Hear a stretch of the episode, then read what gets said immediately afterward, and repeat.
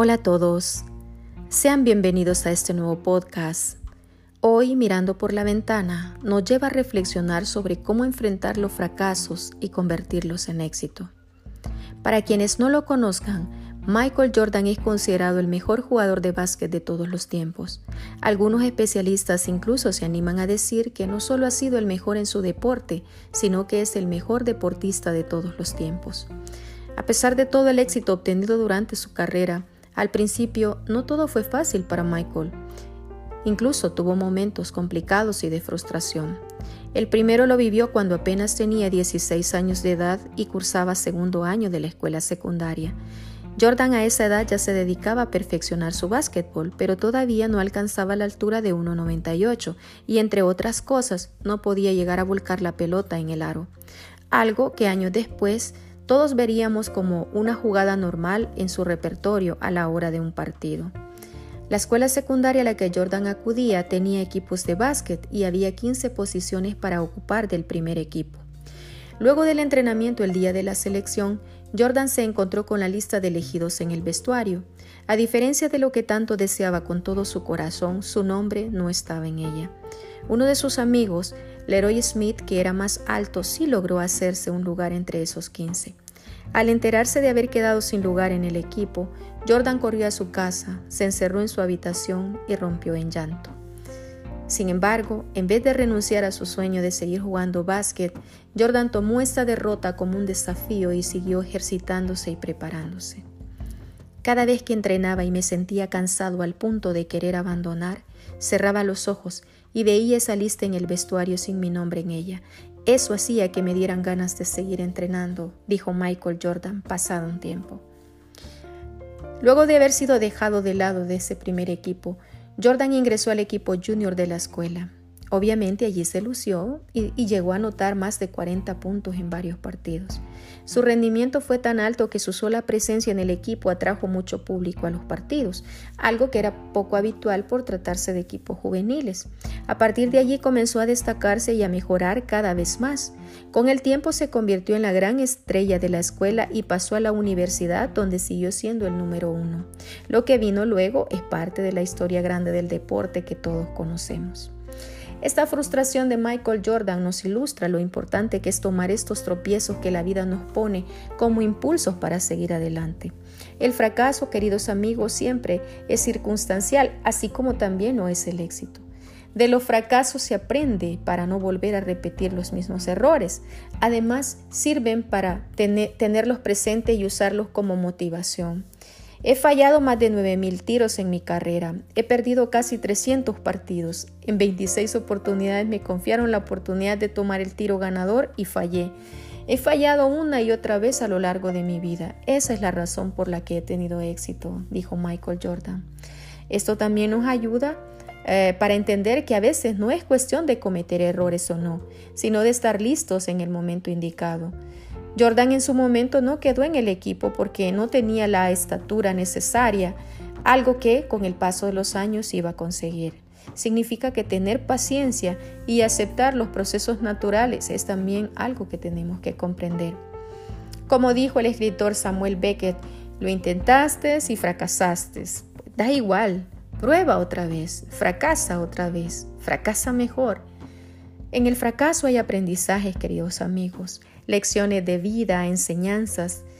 Nunca se aprende mejor sobre algo que en la adversidad y en el fracaso. Así pues los errores pueden convertirse en nuevas ideas, los tropiezos en nuevas metas y las pérdidas en nuevos comienzos.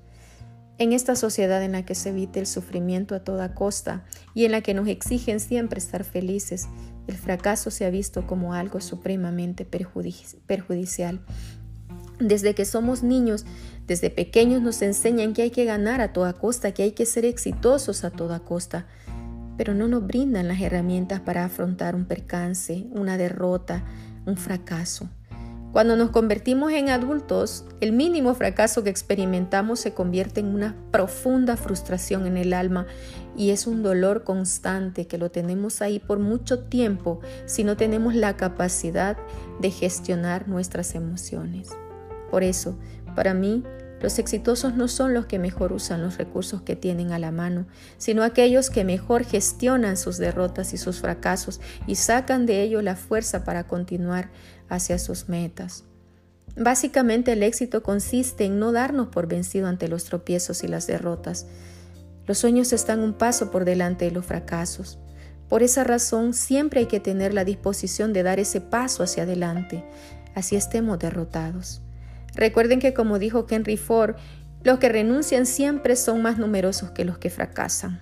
¿Qué significa todo eso? Que muchas personas desisten primero sin haber intentado y segundo ante el primer obstáculo que, se presenta en su camino. El, fracaso también puede ser considerado como un aprendizaje y hay que empezar a darle el carácter positivo que merece. Cada fracaso le enseña a los seres humanos algo que necesita aprender, aunque no duela. Es tan sencillo como eso. ¿Qué tal si empezamos a ver el fracaso como lo veía Tomás Alba Edison? Edison decía, no he fracasado, he encontrado mil soluciones que no funcionan cuando estaba con su invento del bombillo. ¿Notan cómo cambia un acto cuando lo pensamos desde otro punto de vista? Un fracaso justamente se debe entender como una solución que no funcionó. En consecuencia, dejarnos paralizar por un fracaso es como morir por dentro. Perdemos las esperanzas, nuestros sueños se agotan y la vida se nos empieza a cerrar poco a poco. Vemos todo en color gris. El verdadero fracaso es cuando dejamos de intentar algo, como bien diría el escritor estadounidense Elbert Hubbard, un fracasado es un hombre que ha cometido un error pero no es capaz de convertirlo en experiencia. Fracasado entonces no es aquel que hace algo y falla. Al fin y al cabo esa persona arriesgó, apostó por algo en lo que creía y las cosas no le salieron como esperaba. Sin embargo, lo intentó y la experiencia y el aprendizaje derivados de ese fracaso pueden ser la base para un futuro éxito. Esto nos lleva a otra cuestión. El éxito no se consigue sin trabajo, no se cimenta en el aire. Inclusive para que nosotros hoy estemos triunfando en un campo determinado, en un área determinada, otros en el pasado tuvieron que fracasar. Pensemos, por ejemplo, en esos escritores, en esos artistas a los que el reconocimiento les llegó después de muertos. El no haber tenido éxito en, vida no los hizo desistir de sus sueños y objetivos.